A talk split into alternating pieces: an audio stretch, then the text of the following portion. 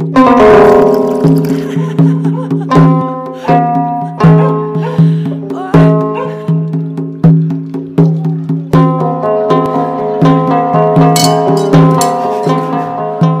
del podcast donde hablamos del comienzo del barroco que para lograr explicarlo bien tuve que contextualizar a los oyentes sobre la iglesia del Renacimiento, aquella de Pablo III, quienes crean la estrategia de la contrarreforma en el Concilio de Trento, tuve que hablar también de los movimientos de la mayoría de los papas de la Alta Edad Media, sus comportamientos, su despotismo y nepotismo, y muchas cosas más que nos hacen pensar en una iglesia fallida frente a los principios sobre la cual fue construida y entonces alguien me preguntó en una charla, ¿así fue de mala realmente la iglesia durante la Edad Media?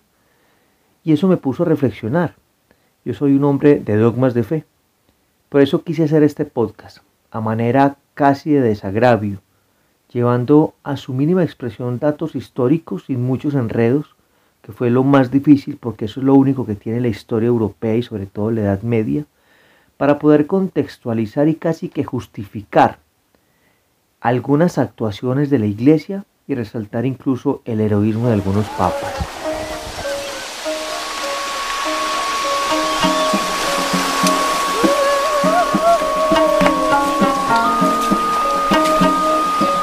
Voy a tratar de hacerlo más o menos desenredado. Lo primero que se debe aclarar es, ¿En qué momento una entidad u organización que nace de lo espiritual se convierte en referente político? Obligatoriamente hay que empezar entonces hablando de Constantino, Constantino I o el Grande, el emperador. Con él, de manera oficial, termina la era pagana del Imperio Romano para iniciar la era cristiana. ¿Cómo es la historia? Según la tradición, el 27 de octubre del 312, o sea que los cristianos ya llevaban más de tres siglos siendo perseguidos y martirizados por todos los emperadores romanos. Los dos mayores aspirantes al trono de Roma eran Constantino y Magencio. Recordar que en ese momento el imperio se daba la tetrarquía como forma de gobierno, por la cual cuatro, cuatro personas llamadas tetrarcas compartían el poder. Constantino era hijo de un César de la tetrarquía, Constancio, y Magencio era hijo de un Augusto de la misma tetrarquía, Maximio. Ojo, voy a explicar lo siguiente. Ser Augusto era más importante que ser César. El primer César fue Cayo Julio César, el que conocemos típicamente Julio César, en el siglo I a.C. Y en honor a él, para proclamarse emperador, se siguieron poniendo lo que en Italia llaman ese coñome, o digamos ese alias o acompañante del nombre de los siguientes emperadores, César y el sucesor de Julio César fue su hijo adoptivo y sobrino nieto Octavio, quien se proclama Augusto, o sea, venerable, con todas las funciones desde pontífice hasta cónsul. Es el primer César Augusto. Bueno, pero continuó la historia del 27 de octubre del 312. Magencio, que fue proclamado emperador de Roma, se enfrenta a Constantino, quien había sido proclamado por sus tropas emperador de Britania y las Galias. Ellos se enfrentan a unos 20 kilómetros al norte de Roma en el puente Milvio, donde Constantino, en medio de la lucha, ve en el cielo una señal de una cruz. Esa noche, porque ellos descansaban como para continuar al otro día la batalla, una voz le dice, con ese signo vencerás, o sea, con el que vio la tarde anterior. Hace marcar en todos los escudos la cruz y llevar adelante en la próxima batalla un estandarte con la misma cruz dibujada, mientras que las tropas de Magencio tenían en su estandarte al dios Sol, aún eran paganos. Vence la cruz, vence Constantino. Y esta se convierte en la primera guerra santa de la historia. Pero recuerden que era una tetrarquía, o sea que aún quedaban otros dos Augustos. Uno era Maximinio, quien muere al poco tiempo de esta batalla, y el otro era Licinio, que sucederá en Bizancio con el cual se encuentra Constantino en Milán en el año 313, o sea, un año después de la batalla. Y es aquí donde ocurre un hecho fundamental para este tema que estamos tratando. Constantino, en agradecimiento a Jesús por haber ganado la batalla, pero también como un acto político, porque los cristianos iban en aumento en el imperio, firma con Licinio el famoso Edicto de Milán, donde se acuerdan la libertad de cultos y la no persecución a los cristianos. Ojo, hacer claridad que aún no se constituye el cristianismo como religión oficial del imperio. Eso se da unos años después.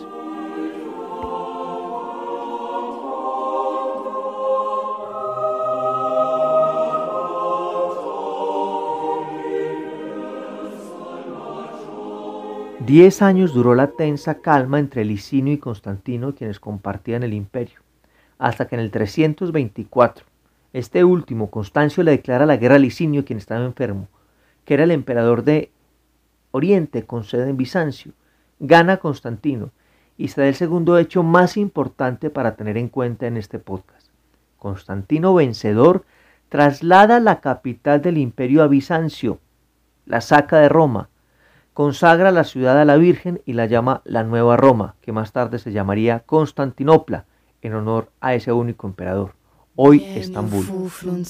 Resta con noi ancora per poco.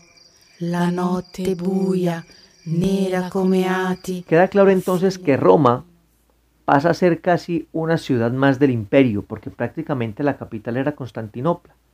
Y solo se tienen allí una especie de cónsules eh, enviados por el emperador que tenían algún mando o algunos generales, como el caso del famoso general Estilicón. Y es en esta anarquía que se forma en Roma cuando la iglesia prácticamente se hace cargo de la ciudad, atendiendo enfermos, repartiendo trigo, a cargo de, las obras de caridad, de las obras benéficas. La ausencia de mando directo también provoca que varios pueblos bárbaros, bárbaro es el nombre que le daban los romanos a todos los que no eran romanos o no hablaban latino o griego, estas hordas bárbaras comenzaran a tratar de cruzar el Rin, porque muchos eran germanos, y también los Alpes hacia Roma. Por ejemplo, los vándalos con su rey Genserico, que aunque no lograron tomarse a Roma del todo, sí entraron por Hispania, hoy España, al norte de África, se la quitaron al imperio, también les quitaron Sicilia, Córcega y Cerdeña, y desde estas islas de vez en cuando hacían incursiones a Roma y se devolvían.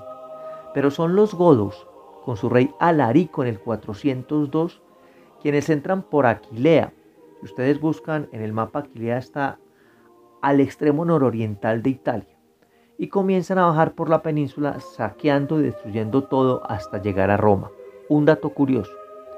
Por esta razón nace Venecia, porque muchos romanos huyen de los godos a las lagunas del norte, a los pantanos del norte, y allá crean esta población sobre el agua. Se funda el 25 de marzo oficialmente del 421. Retomemos de nuevo algunos datos para no perdernos. Constantino permite el ejercicio del cristianismo sin persecución en el 313.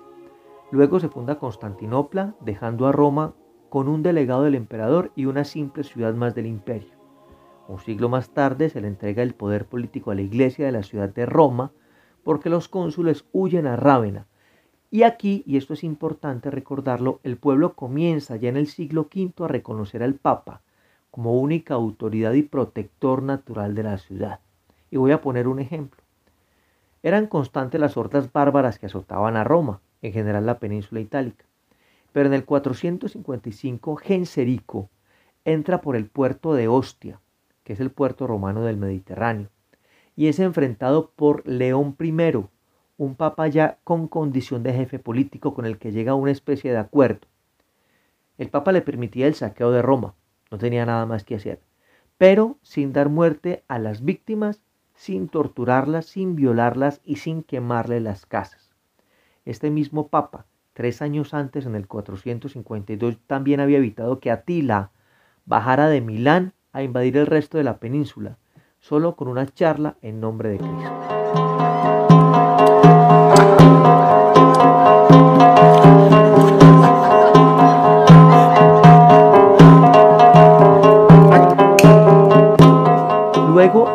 Del siglo VI, aparecen los longobardos o lombardos, quienes también eran tribus bárbaras germánicas y comienzan a apoderarse del norte de la península. Por ese motivo la región de Milán se llama Lombardía. Y aunque el Papa y Bizancio o Constantinopla aún mantenían el control de Rávena y Roma, seguían siendo estos lombardos una constante amenaza. Además que eran paganos en su mayoría, o los que se cristianizaron eran arrianos, que era una herejía de la iglesia, por la cual Constantino en el siglo IV convoca al concilio de Nicea para descalificar este pensamiento. Eso es otro tema. Pasado siglo y medio de la dominación longobarda, algunos reyes de estas tribus ya se habían convertido al catolicismo. Y esto lleva a otro suceso muy importante. Uno de ellos, el rey Liutprando, decide tomarse Rávena, lo logra, o sea que queda el imperio de Occidente sin sede, y de una vez define tomarse a Roma. Pero sale a su paso otro papa en Sutri. Sutri es un pueblo pequeño cerca de Viterbo al norte de Roma. Este papa es Gregorio II, no confundirlo con Gregorio Magno, que alguna vez dedicaremos un podcast sobre él porque lo merece. Y llegan el papa y Liutprando a un acuerdo, que se tomara Roma, pero que el rey le cedía a los apóstoles Pedro y Pablo la ciudad de Sutri y otras poblaciones de lo que hoy es la región del Lazio, que es donde se encuentra Roma. Era la primera vez, ojo, que la Iglesia Católica adquiría propiedades, terrenos, territorios más allá del ducado natural de la ciudad de Roma, porque seguían respetándole la autoridad, constituyéndose así los estados papales. O sea, que si León I fue el primer papa líder político un siglo y medio antes, Gregorio II fue el primer, digamos, papa con actuaciones de jefe de Estado. Esto sucede en 728. Pero muerto Liutprando, pasan otros dos reyes muy rápidos, pero luego asume Astolfo, el lombardo Astolfo, que en el 745 vuelve a quitarle los territorios cedidos por su predecesor al Papa. Y este, que era en su momento el Papa Esteban II, busca como aliado al rey franco Pipino el Breve, padre de Carlomagno, quien acude en su ayuda acaba con los lombardos y no solamente devuelve los anteriores territorios al Papa, sino que le da otras ñapitas, como Rávena y Forlí.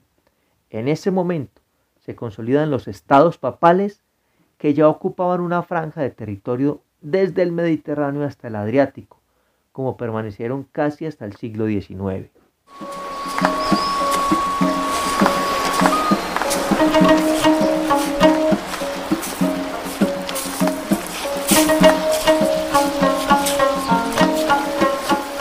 Historia que acabo de contar es a muy, pero a muy grandes rasgos la explicación o descripción de algunos sucesos importantes de la iglesia que la llevaron de una organización espiritual a convertirse en un Estado y a una organización política fuerte. Claro que faltaron muchas más anécdotas, datos, precisiones, pues que nos llevarían a escribir varios libros, pero espero que haya quedado clara la intención inicial cómo los acontecimientos, y podríamos decir el deseo de algunos papas por mantener la espiritualidad de la Iglesia católica, apostólica, pero sobre todo romana, lleva a la cristiandad a tener una organización como la que tenemos hoy.